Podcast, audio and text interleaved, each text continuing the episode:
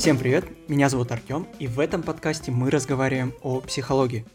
В прошлый раз мы обсудили, почему психология вообще является наукой и с какими проблемами приходится сталкиваться ученым из этой области. А закончили на том, как отличить психолога-эксперта от житейского психолога. А начнем мы с небольшого лайфхака. Как отделить некоторую часть психологов которые в основу работы ставят стремление наживы. Если вы когда-нибудь увидите надпись 10 сеансов по цене 9, сразу бегите и вот почему. Психологическая наука непредсказуема, она зависит от многих нюансов.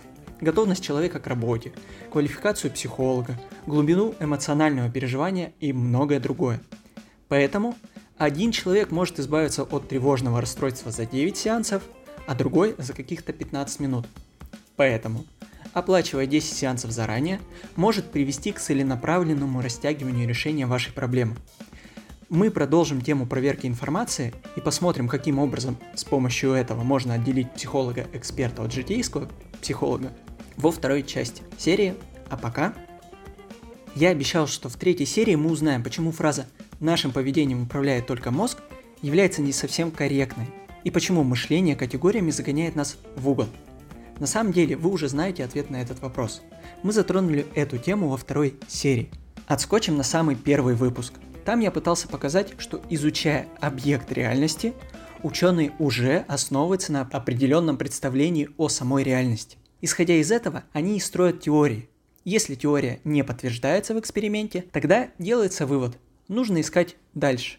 Как правило, ученые не отходят от изначального представления о мире и идут по протоптанной дорожке. Хотя стоит им отойти и посмотреть на мир с другой стороны или под другим углом, и их теория тут же будет доказана. Однако она не будет вкладываться в концепцию мира. К чему я это все? Вне зависимости от вашей профессии, социального статуса, образования, мы мыслим категориями. Иногда это приводит к неблагоприятным последствиям. Рассмотрим это на примере исследований человека. Нам говорят, все дело в мозге человека. Любой поступок совершается исходя из передачи сигнала от одного синапса к другому. Я хочу показать вам, что это не совсем так. И подобный уровень мышления как раз и попадает в ловушку категорий. Разъяснение этого момента позволит в дальнейшем не быть заложниками собственных категорий или хотя бы поможет отследить некоторую часть ошибок подобного рода. Итак, курица и петух стоят друг напротив друга, но их разделяет оживленная трасса, и вот в какой-то момент петух как ринется через дорогу. Естественно, все водители по тормозам, мы с вами зададимся вопросом. А что стало причиной такого поведения петуха? Что дернуло вообще его бежать через оживленную трассу к своей курочке? Нейрофизиолог скажет, все просто. В мозг попал сигнал из окружающей среды, напротив стоит симпатичная курочка, и надо бы привлечь ее внимание. Вроде все логично. А в этот момент нейрофизиолога остановит социальный психолог и скажет, послушай, это, конечно, все здорово, но ты вообще-то не прав. Если бы петух не получил сигнал из окружающей среды, что там стоит курица, он бы даже не дернулся. И вроде и это логично. И тут в игру вступает генетик.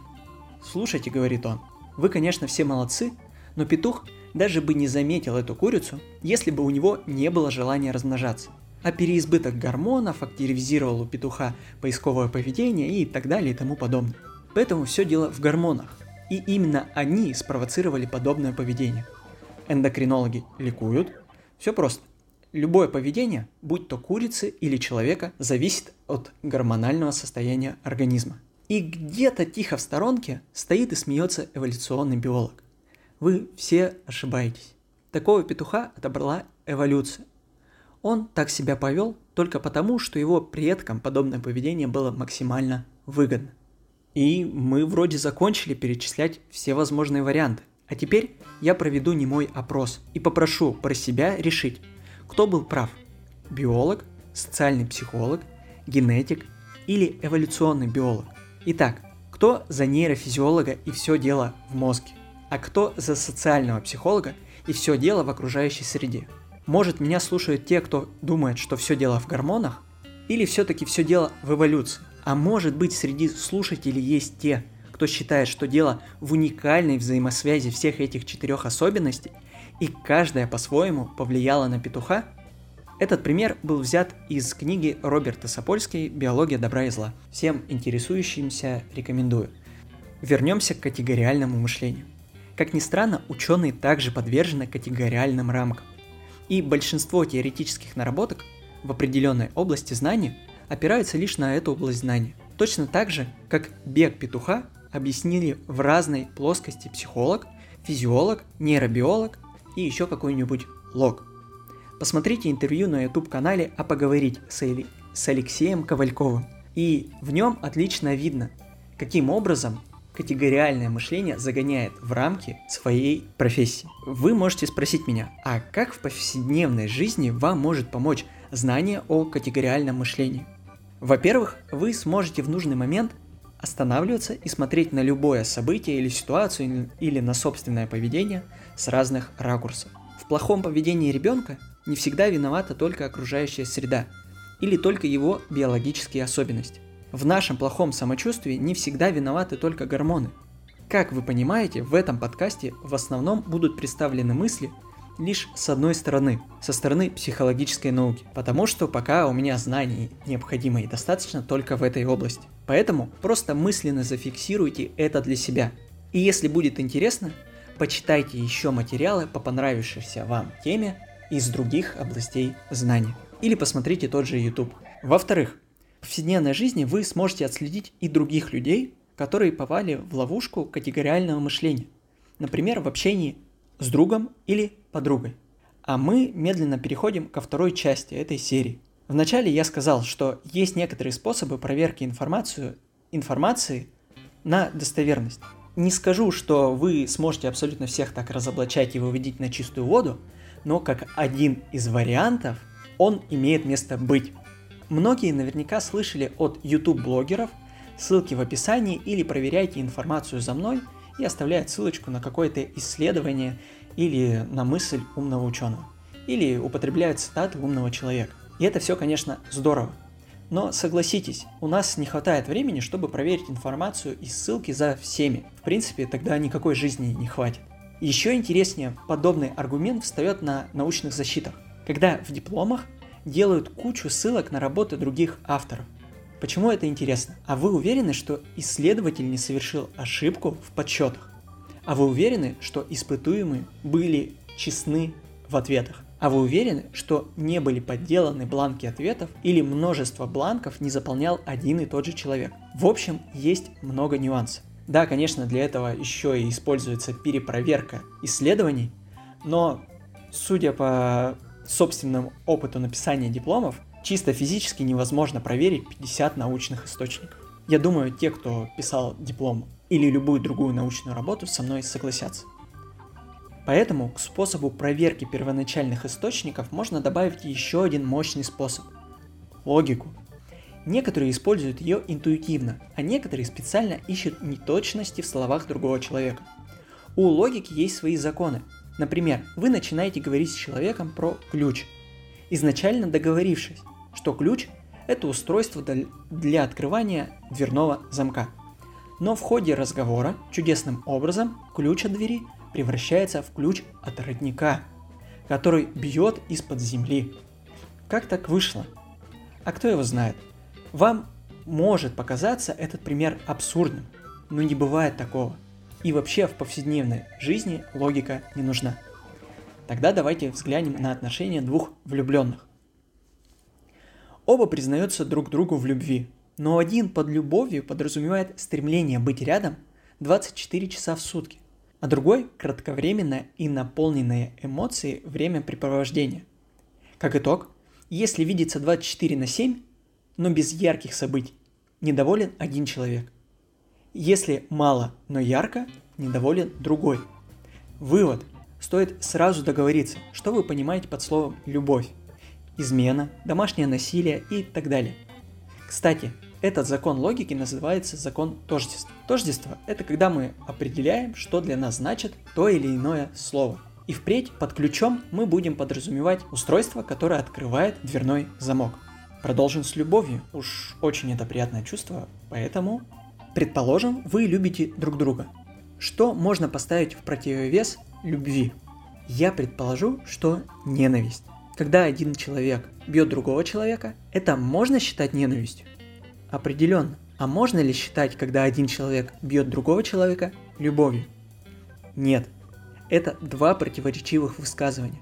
Они не могут быть одновременно и истинными, и ложными. А это второй закон, закон противоречия. Одно высказывание не может быть одновременно и истинным, и ложным. В этой же ситуации, когда человек говорит «я тебя люблю», он говорит либо правду, либо неправду. Если этот человек испытывает еще и ненависть, значит он просто врет. Третьего не дано. А вот и третий закон логики. Закон исключенного третьего. Не может быть, что вас человек бьет и при этом любит. И напоследок. И напоследок. А как эти влюбленные могут говорить о любви друг к другу? Исходя из поступков, взглядов, поведения. Например, если вам на улице первый встречный прохожий скажет «Я вас так люблю», вы усомнитесь. Почему? Да потому что вы этого человека не знаете, и у вас недостаточно оснований полагать, что он вас действительно любит. Может быть, если вы еще пару раз встретитесь с ним, тогда этих оснований будет достаточно. А пока это четвертый и последний закон логики. Закон достаточного основания. Чтобы говорить, что человек вас любит, или вы любите его, недостаточно одного слова – необходимы еще и поступки. Поэтому маленький вывод. Информацию можно проверять не только смотря на начальные источники. Они также могут ошибаться. Но и выискивать логические ошибки, например, в тождестве, смотреть на понятия, в непротиворечивости высказываний, любовь и ненависть не одно и то же. В исключении третьего, тот, кто бьет тебя, или любит, или ненавидит. Третьего не дано. Закон достаточного основания первый встречный должен подтвердить свою любовь. Так же, как и я должен подтвердить свою любовь ему. Ну, естественно, если я его люблю. Как же это все может быть применимо на практике к научному знанию? Один из ярких примеров, когда категориальность мышления в совокупности с нарушением логики заводит в тупик, это физиогномик. Кто не слышал, сейчас объясню. Физиогномика – область знания, утверждающая, что можно описать характер человека, только посмотрев на его лицо. Например, у старухи шипокляк длинный острый нос. Значит, она обязательно должна быть хитрой и совать свой нос везде. Давайте начнем развенчивать этот миф. За счет чего строится наше лицо? Попадает оно к нам по наследству. На его формирование влияет множество факторов. От гормонального фона матери во время беременности до различных патологий. То есть в этой теории предполагают, что характер зал- заложен в нас изначально. А что вообще такое характер? По определению, это индивидуальные, ярко выраженные психологические черты человека, влияющие на его поведение и поступки. Если вас регулярно будут бить током, когда вы смотрите на сладкое, повлияет ли это на ваш характер? Или поставим вопрос по-другому, изменится ли от этого ваше поведение? Естественно. Тогда уже нельзя назвать, что характер врожден, Тогда нельзя делать вывод о характере человека по строению лица. Я уже не говорю про то, как образ человека влияет на восприятие этого же человека. Например, если вам улыбнуться, вы с большей вероятностью подумаете, что вы симпатичны этому человеку, и скорее всего этот человек очень добрый, а на нос вы даже не взглянете. Но мне можно возразить, так может они и не про характер вообще говорили. Может они говорили про темперамент, просто называли его характером. Я уверен, хоть раз вы слышали про сангвиников, холериков, меланхоликов, флематиков и так далее. О том, почему их нельзя определить по строению лица, что вообще такое темперамент и как знание вашего темперамента поможет вам в повседневной жизни, вы узнаете в седьмой серии. Отлично. Мы объяснили, что поведение человека строится не только исходя из его мозговой активности. Все дело в индивидуальной совокупности всех систем нашего организма. Строение тела, окружения и так далее. Как же это может быть связано с саморазвитием? Ты – это то, что ты ешь, говорят диетологи. Ты – это то, о чем ты думаешь, говорят когнитивные психологи. Ты – это то, что ты смотришь, говорят культурологи. Ты – это то, за сколько ты пробегаешь 100 метров, говорят учители физкультуры 9 Б. И подобное можно продолжать до бесконечности. Нельзя, изменяя одну переменную, повлиять на организм комплексно. Настроение, память и так далее. Да, возможно, у вас улучшится самочувствие, но сколько это продлится? Здесь стоит упомянуть про эффект плацебо. Многие полагают, что плацебо лечит. Однако на сегодняшний день нет ни одной научной публикации, которая подтверждала бы этот факт. У пациентов, принимающих плацебо, не изменяло состояние крови, органов, температуры и так далее. Зато у этих пациентов поднималось настроение, что уже в принципе отличный результат. Поэтому пришло время личной истории. Сейчас набирает обороты борьба с сахаром. Есть множество видео и статей, как люди отказывались от сахара всего лишь на 30 дней, и с их телом происходили невероятные вещи. Настроение улучшалось, активность увеличилась, вес снижался, аппетит пропадал.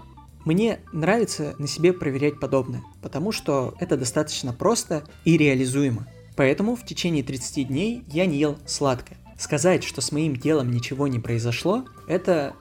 Да, так и произошло. С моим телом ничего не произошло, с настроением ничего не было, физическая активность не уменьшилась, э, побаливала голова, но только из-за того, что я полностью исключил углеводы, а это совсем плохо.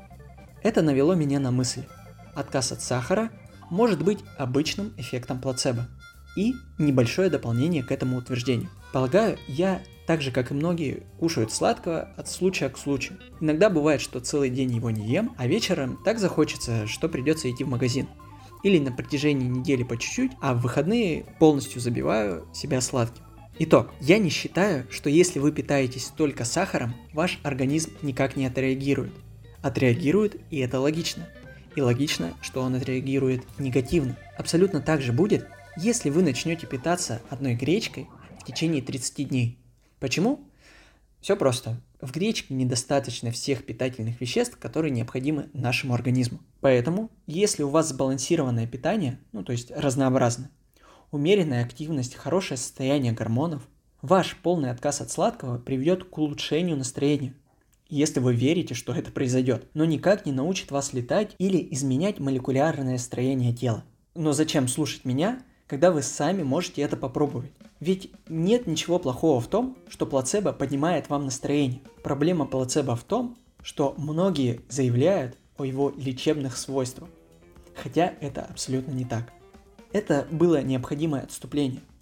Таким образом, мы плавно подошли к саморазвитию. Если вы приняли решение развиваться, принимайтесь за это комплексно. Не мыслите категориями. Не получается стартовать с места в карьер, начните постепенно. На сегодняшний день лично я могу помочь вам в вопросе только со стороны психолога. Да, мне интересны вопросы питания, гормонов, спорта и так далее, однако пока не имею морального права давать вам рекомендации в этой области. Зато могу вам помочь со стороны психологической науки. На сайте Артем72РФ вы сможете пройти психологические тесты и получить результаты абсолютно сразу же и бесплатно. Захотите, пользуйтесь. А теперь перейдем к вопросу саморазвития. Что же такое саморазвитие? Честно, я написал отличный план данного выпуска. Там я полностью раскрывал понятие развития, сравнивал его с понятием роста на примерах и демонстрировал их различия, а на все это уходило 30 минут. Но потом я подумал, стой, кому вообще это надо, кроме психологов? Не надо нагружать людей скучной и лишней информацией. Поэтому я принял решение, чтобы